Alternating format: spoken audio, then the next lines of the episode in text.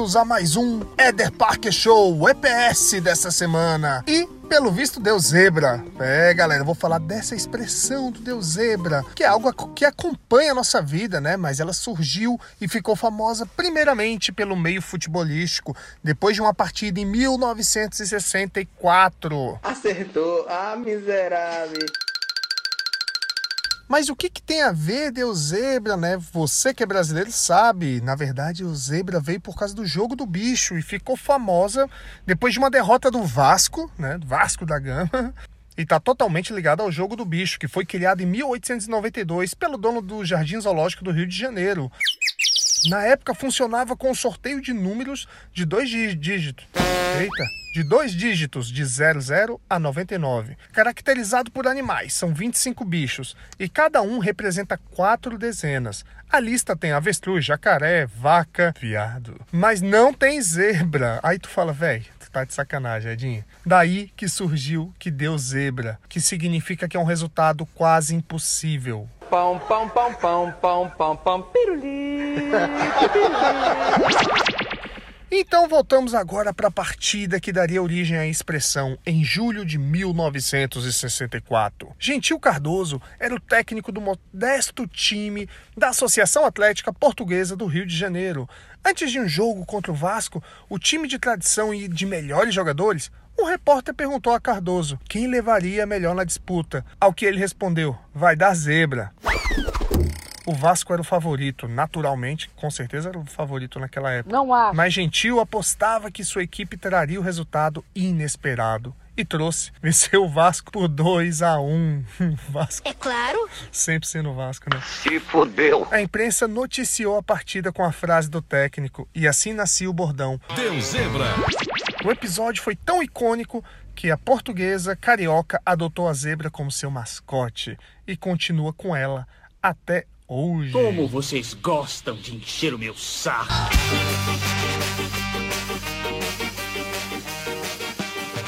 Agora um momento de informação. Vamos falar agora sobre outras expressões que surgiram por causa do futebol. Crack, que vem de the crack. Onomatopeia inglesa para o som de algo quebrando. The crack. No turf, significava cavalo. No turf ou turf, não sei como que é. Que designava, designi, designava cavalos fora de série que quebravam recordes. Daí chegou ao futebolês. Gol olímpico. A expressão surgiu em 1924, quando a seleção argentina ganhou do Uruguai, né, é, que era o campeão olímpico da época, com um gol direto do tiro de escanteio, né, tipo, fazer aquela, aquela curva linda do gol olímpico né? Aí por isso que surgiu, foi dali que surgiu o gol olímpico, porque foi nas Olimpíadas para ganhar do campeão das Olimpíadas. Fala, não me diga! E chaleira, que vem do nome de Charles Miller, o pai do futebol no Brasil, que também inventou a jogada. Ela é feita com a parte de fora do pé, estando a perna levantada e dobrada para trás. A chaleirinha, tá ligado? Eu estava cego, mas agora eu estou enxergando. Agora tudo vai mudar.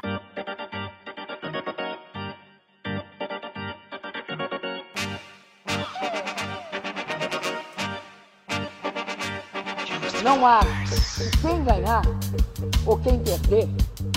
Nem quem ganhar, nem, per nem perder, vai ganhar ou perder. Vai todo mundo perder. E para encerrar, vou contar uma história muito engraçada de uma partida de futebol que teve que ser cancelada por causa de neblina, mas ninguém avisou o goleiro, né? O atleta Sam Bartram, do Charlotte Athletic, passou 15 minutos atento e protegendo o gol com unhas e dentes. Só que não havia mais ninguém no campo. Tô me sentindo muito sozinho. Foi um jogo no estádio de Stamford Bridge, em Londres, fazendo jus à fama. Ju, jus, né? Você não sabe nem eu. Fazendo jus à fama, a cidade inglesa estava coberta por uma neblina espessa. Mas o jogo começou naturalmente. Cada time marcou um gol ao longo da partida, mas a situação ficou insustentável nos 16 minutos do segundo tempo. Os jogadores mal conseguiam se ver e a partida teve de ser interrompida. O juiz apitou e os jogadores saíram do campo. O problema é que o goleiro do Charlton não ouviu o som.